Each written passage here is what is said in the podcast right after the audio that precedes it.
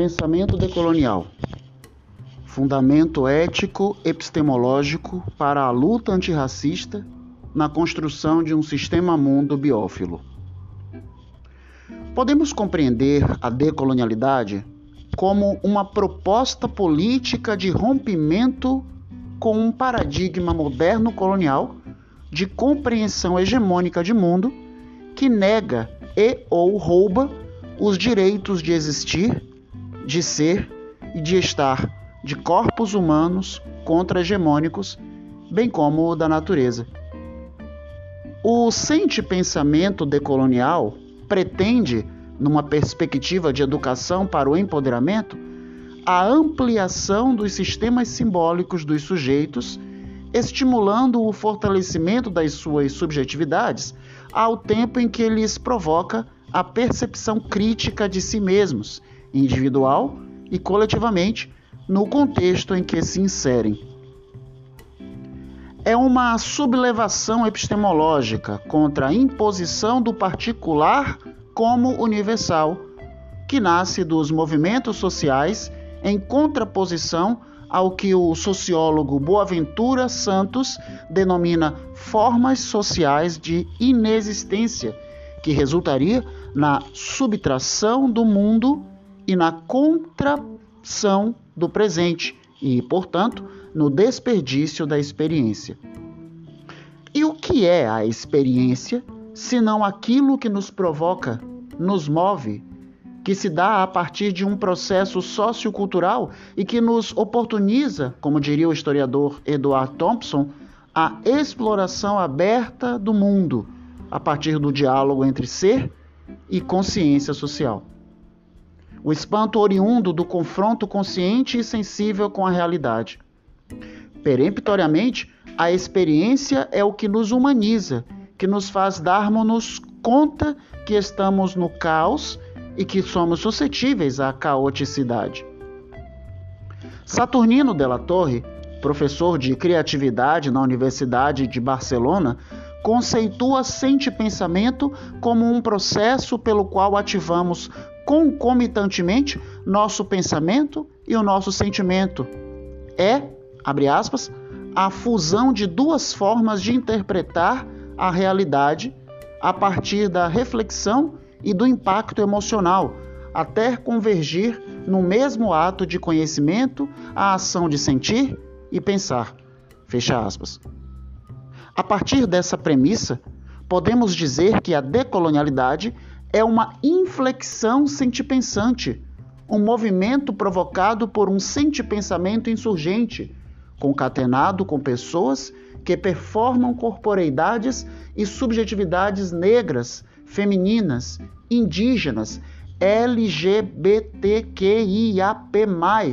pessoas com deficiências, pobres, imigrantes e tantas formas outras de vida e de viver em sua luta por existir, em contrariedade à padronização imposta por uma monocromia de poder. E o que seria essa teoria decolonial? Qual seria o lugar de enunciação dessa teoria crítica decolonial? A isso responde-nos Walter Mignolo, quando diz: uma teoria crítica que transcenda a história da Europa em si e se situe na história colonial da América ou da Ásia ou da África, ou inclua a perspectiva dos imigrantes que, dentro da Europa e dos Estados Unidos, têm quebrado a homogeneidade. Passa a ser uma teoria decolonial.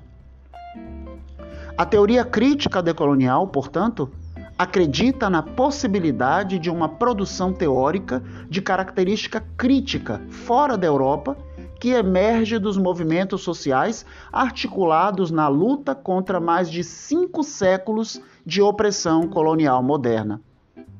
Pelo direito de existir e de performar suas subjetividades, corporeidades e de produzir conhecimento, formas outras de organização da vida e do viver, historicamente resistem à colonialidade do poder, do ser, do saber, do pensar, do viver e do sentir. Destarte Eis uma proposta política outra de existir e agir no mundo, a partir do uso social da memória, que desafia os sujeitos a atuar em sociedade de forma efetiva e contínua, lançando um olhar crítico às rupturas e permanências. A decolonialidade vai instigar esse sente-pensar insurgente a prestar atenção aos ecos, às ressonâncias na experiência dos sujeitos com o passado, verificar a ressonância do passado no presente, estimulando formas outras de narrar e de memória, referências outras, experiências outras, entendendo que memória também é ético-política. O pensamento decolonial é comprometido com a construção de um sistema mundo-outro, um sistema mundo balizado por uma interculturalidade crítica, entendida para além de uma ferramenta política da decolonialidade, mas a sua própria essência política. A interculturalidade crítica se ordena a, abre aspas, questionar as diferenças e desigualdades construídas ao longo da história entre diferentes grupos socioculturais, étnico-raciais, de gênero, orientação sexual, entre outros. A interculturalidade aponta à construção de sociedades que assumam as diferenças como constitutivas da democracia e sejam capazes de construir relações novas, verdadeiramente igualitárias, entre os diferentes grupos socioculturais, o que supõe empoderar aqueles que foram historicamente inferiorizados. Palavras de Tubino. Nesse sentido, a educadora brasileira Vera Candô defende que a interculturalidade crítica se consubstancia como uma proposição política voltada para a construção de sociedades democráticas que articulem igualdade e reconhecimento das diferenças culturais, que também se dispõe a anunciar propostas de enfrentamento ao caráter monocultural e ocidentalizante dominante na maioria dos países do continente. A interculturalidade crítica está para o pensamento decolonial, assim como o racismo está para a lógica da modernidade e colonialidade. A colonialidade do poder elabora uma perspectiva de mundo que é excludente, deslegitima e desqualifica os conhecimentos e saberes externos à Europa e estabelece uma padronização europeizante brutal que intenta invisibilizar os conhecimentos e expressões socioculturais indígenas, africanas, afro-brasileiras, quilombolas, ciganas, campesinas, dentre outras não europeias. Isto nos atinge significa, significativamente, desculpem, uma vez que somos imersos nesse episteme eurocêntrico. Somos dissuadidos de dialogarmos ou mesmo reconhecer o cientificismo de pensamentos outros ou mesmo os nossos próprios. A imposição de um suposto único modelo de pensamento válido a mundividências outras, portanto, nos permite afirmar que a lógica da colonialidade ou o pensamento colonial opera na regulação da aspas, vida, na regulação da vida em todas as suas esferas, controlando a economia, a autoridade, o gênero e a sexualidade, a natureza e seus recursos, as subjetividades, incluída a etnicidade e as formas de conhecer. Palavras de Zuma Palermo, 2019. A colonialidade subsume a colonialidade do saber, que é supressora de possibilidades para além da Europa e nega a pluralidade de culturas, a profusão de epistemes, a variedade de conhecimentos, o sortimento de narrativas. Sobre a imposição colonial de uma única racionalidade, o professor Oliveira alega que o colonizador europeu, aspas, destrói o imaginário, imaginário do outro invisibilizando e subalternizando-o, enquanto reafirma seu próprio imaginário. Assim, a colonialidade do poder reprime os modos de produção de conhecimento, os saberes, o mundo simbólico, as imagens do colonizado e impõe novos. Opera-se então a naturalização do imaginário do invasor europeu, a subalternização epistêmica do outro não europeu e a própria negação e esquecimento dos processos históricos não europeus. Essa operação pode se realizar por várias formas, como pela sedução, pela cultura colonialista e o fetichismo cultural que o europeu cria em torno da sua cultura, realizando uma verdadeira aspiração pela cultura europeia por parte dos sujeitos subalternizados. Portanto, o eurocentrismo não é a perspectiva cognitiva somente do europeu, mas também daqueles do conjunto dos educados sob sua hegemonia. Fecha aspas.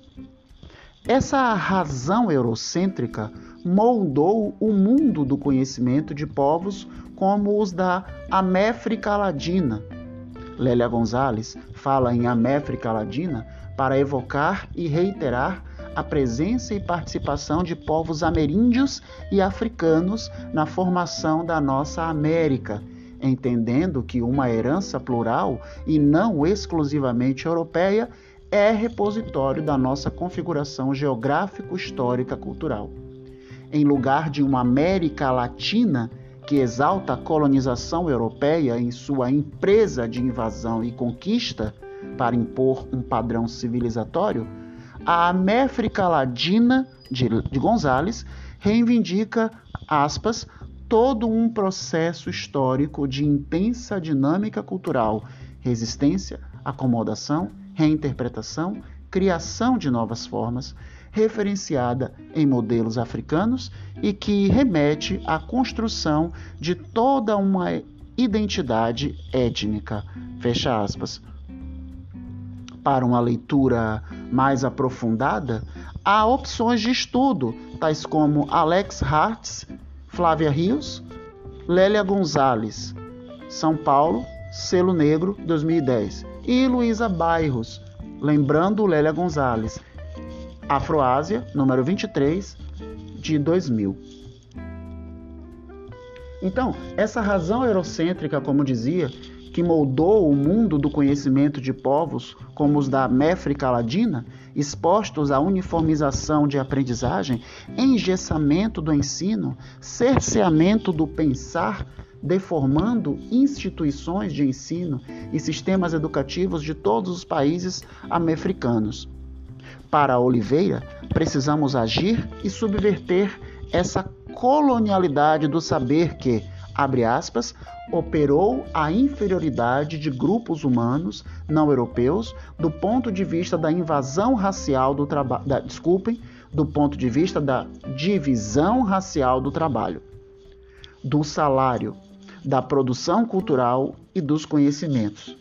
Por isso, Quirrano fala da colonialidade do saber, entendida como repressão de outras formas de produção de conhecimento não europeias, que nega o legado intelectual e histórico dos povos indígenas e africanos, por exemplo, reduzindo-os, por sua vez, a categorias de primitivos e irracionais, pois pertencem a uma outra raça. Fecha aspas.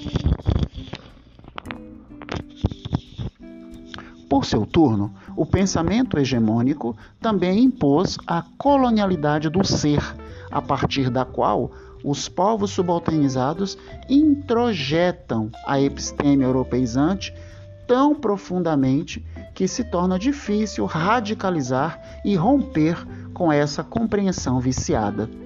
O ser humano subalternizado pode internalizar esse controle a ponto de não conseguir exercitar uma autoconsciência, pensar sobre si mesmo. Oliveira nos explica que intelectuais da teoria decolonial como Quirrano, Castro Gomes, Grossfogel e Maldonado Torres entendem que a colonialidade é entendida como a experiência vivida da colonização e seus impactos na linguagem, que responda à necessidade de se explicar sobre os efeitos da colonialidade na experiência de vida e não somente na vida dos colonizados. como as duas faces de uma mesma moeda, a colonialidade e a modernidade estabelecem uma espécie de simbiose. E o racismo vai exercer a axial função de organizar a partir de dentro todas as relações sociais e hierárquicas de dominação da modernidade. E à luz da teoria decolonial, podemos entender a importância do racismo para a modernidade, colonialidade, como princípio organizador e estruturador das relações de poder. A colonialidade nos oferece subsídios importantes para uma leitura crítica da modernidade e colonialidade, como um projeto civilizatório e regenerador, e a histórica luta de grupos que sofrem tentativas de subalternização por esse projeto.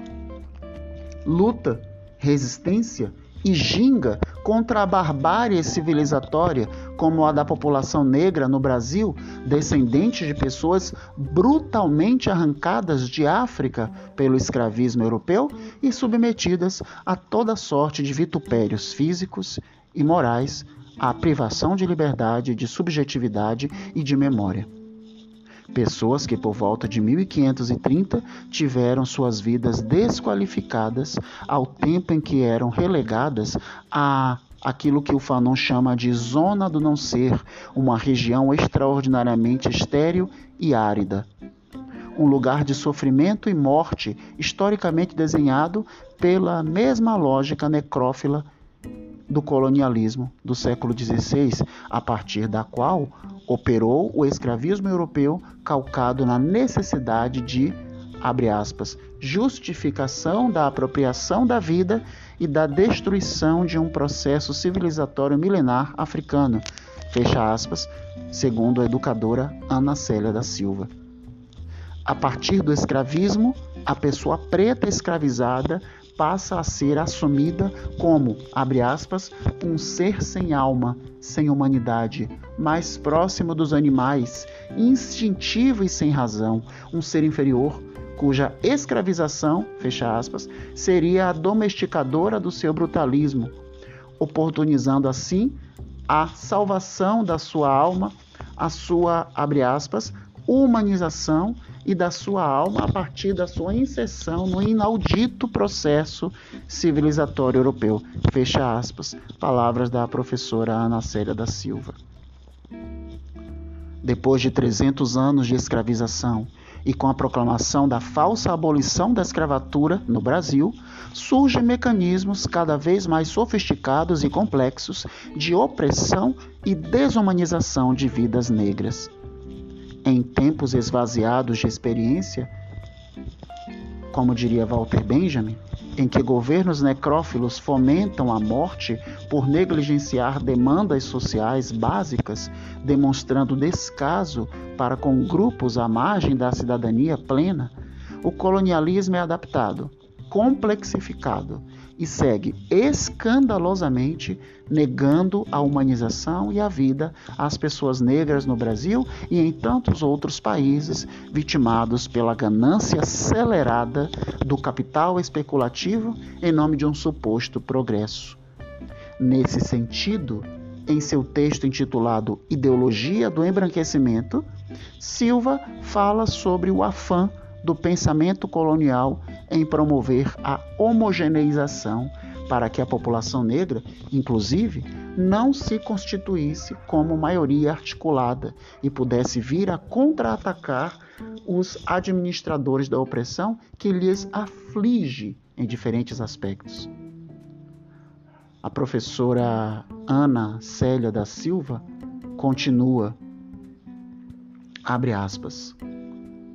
O medo de um país de maioria negra e das suas consequências para a maioria branca dominante, a visão recente da Revolução Negra no Haiti, a presença das formas de viver, sentir e pensar diferentes do negro, diferentes do negro, presentes na sociedade brasileira não oficial, representando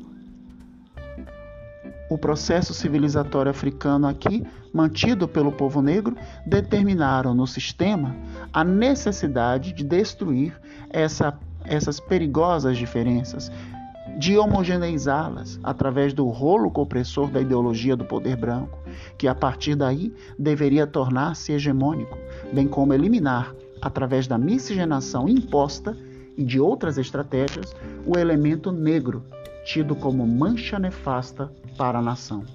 Fecha aspas.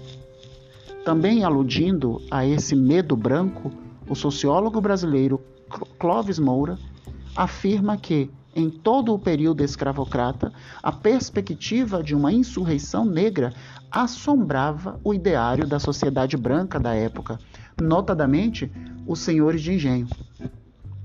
Clóvis Moura diz que no Brasil, abre aspas, quer até 1850, posteriormente, na época já do escravismo tardio, uma coisa é constante na classe senhorial, dois pontos, o medo.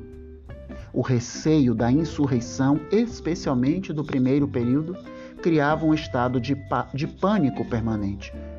O perigo de São Domingos, repetidamente mencionado nos documentos da época, as possíveis ligações dos escravos brasileiros com os de outros países, a provável articulação em nível nacional de escravos rebeldes, a obsessão da violência sexual contra mulheres brancas ou outras formas de insurgência. Tudo isso levou a que o senhor de escravos se transformasse em um neurótico. Uma verdadeira paranoia apoderou-se dos membros da classe senhorial e determinou seu comportamento básico em relação às medidas repressivas contra os negros em geral. Fecha aspas. Motivadas sobremaneira por esse pavor permanente dos senhores de escravos, lágrima e sangue conformam a história do racismo no Brasil. Humilhações, torturas, sofrimentos físicos, psíquicos são recorrentes nas páginas da atroz escravização da população negra brasileira. Tais vilipêndios se relacionam a uma patologia comportamental que criaria, segundo Clóvis Moura, requintes de sadismo muito maiores do que aqueles necessários para combater a rebeldia do escravo. Convencionou-se, diz Clóvis Moura, que o negro escravo não devia ser punido por seus possíveis delitos, mas castigado, torturado, muitas vezes até inutilizado, como exemplo para que seu comportamento não fosse imitado pelos seus companheiros. Há casos extremos de senhoras que mandaram arrancar os olhos das suas escravas domésticas, mucamas, apenas porque o Senhor os elogiara. De escravos emparedados vivos, porque olharam mais demoradamente para a filha do Senhor, num pavor de possíveis relações sexuais entre os dois. Por outro lado, como contrapartida a essa síndrome, os senhores jogavam todo o seu sadismo na escrava que era seviciada, usada como fêmea descartável, violentada, finalmente usada como objeto sexual. A mulher negra, como a parte passiva do processo, mais vulnerável, terminava sendo a mais atingida. Enquanto a mulher branca era resguardada de qualquer contato com o homem negro, considerado simplesmente besta de tração, equiparado aos animais. Este tipo de relacionamento sexual unilateral, no entanto, é considerado por muitos sociólogos como o início da nossa chamada democracia racial. Fecha aspas. Operando no campo físico e no campo dos sentidos, a democracia racial está diretamente associada, portanto, a arbitrariedade sádica, materializada em vilipêndios pespegados à natureza e à cultura de negras e de negros, ou, como argumentam Taborda de Oliveira e Luísa Oscar, os regimes ditatoriais ou totalitários quando desenvolvem uma tecnologia do terror baseada na dor e na crueldade não é porque capturaram justamente aquele ponto onde cultura e natureza se confundem? Pergunta Taborda de Oliveira e Luísa Oscar. Pois bem, a partir da ideia de democracia racial, não haveria nenhum obstáculo de fundo racial para que a população negra brasileira obtivesse mobilidade social. Racismo só existiria nos Estados Unidos da América e na África do Sul. Aqui, em nosso país dito mestiço, todos seriam iguais. Existiria uma harmonia racial, social no Brasil. Logo, nessa leitura fantástica da branquitude, já que não havia nenhum empecilho racial, a culpa pela população negra estar nas camadas mais pobres e miseráveis da sociedade recairia sobre ela mesma, que supostamente não se esforçava, ou não estudava, ou era preguiçosa, como se costuma dizer. Os negros e as negras eram incompetentes e não lutavam para sair daquela condição e melhorar de vida. Diz a branquitude. Uma argumentação criminosa e incoerente que seria sustentáculo para o conceito de meritocracia e que perdura até os dias atuais, estrategicamente funcional na manutenção dos privilégios e do poderio da população branca. O debate da meritocracia, como sabemos, implica numa questão interseccional que envolve classe, gênero e, sobretudo, a questão racial. Nesse respeito, é digno de nota que, diferentemente das levas de imigrantes europeus, gentilmente convidados a vir construir uma nova vida em terras brasileiras, acolhidos como que em sua nova casa, a população negra, desde a abolição da escravatura, é despejada nas ruas sem lastro social, sem auxílio financeiro, sem direito à terra, sem acesso à educação, sem memória, sem nome, sem condições, apenas de reproduzir, em condições apenas de reproduzir a precarização e a miséria. Essa população, além de submetida ao degredo, era também culpabilizada pelo discurso meritocrático. Teriam aquilo que mereciam, isto é, aquilo pelo que lutassem para conseguir. Mas lutar com quais armas? Em que condições de luta? Assim, durante muito tempo, a democracia racial se torna a base do capitalismo no Brasil e o Estado brasileiro se isentava de responsabilidade pela população negra e se desobrigava de promover quaisquer políticas de ação afirmativa, porquanto, alegadamente, né, não existia racismo na sociedade brasileira.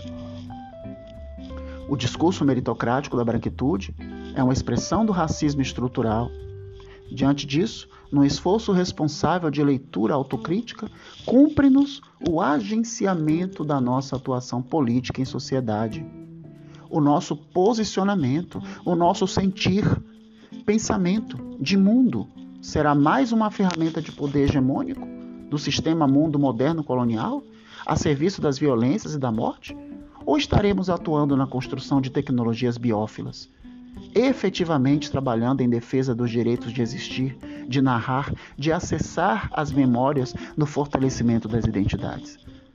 Essa é também uma questão de escolha, e toda escolha implica em perda, como diz a sabedoria dos povos. Essa provocação, convite à reflexão, é especialmente necessária nesses tempos críticos em que reacionários neoliberais se empenham no projeto de país pactuado com a morte é pactuada com a morte a lógica hegemônica que só reconhece uma memória única, legítima, universal, um único lugar de produção de conhecimento, de enunciação, um único modelo de existência, uma história única, como diz a Chimamanda Adichie. Essa ideologia exclusivista e excludente serve para criar e reforçar estereótipos e, como aponta Adichie, o problema com os estereótipos é a sua incompletude, sua superficialidade. Toda estereotipização é um reducionismo, uma vez que não revela a totalidade, a complexidade. Na contraposição à padronização, a epistemologia decolonial parte da diferença como riqueza e rompe os limites da homogeneização em favor das diferentes performances de vida.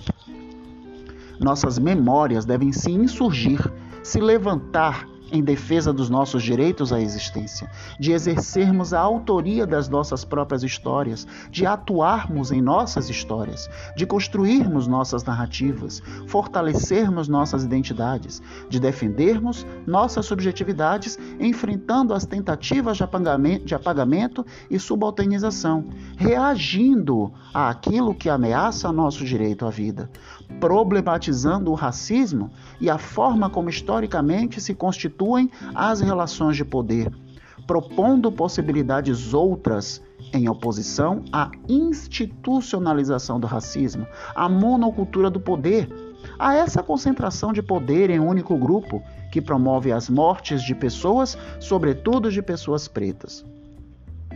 Nesses tempos terríveis, se nos é exigido coragem Precisamos ter coragem de sermos éticos na sociedade sob o signo do cinismo em que vivemos.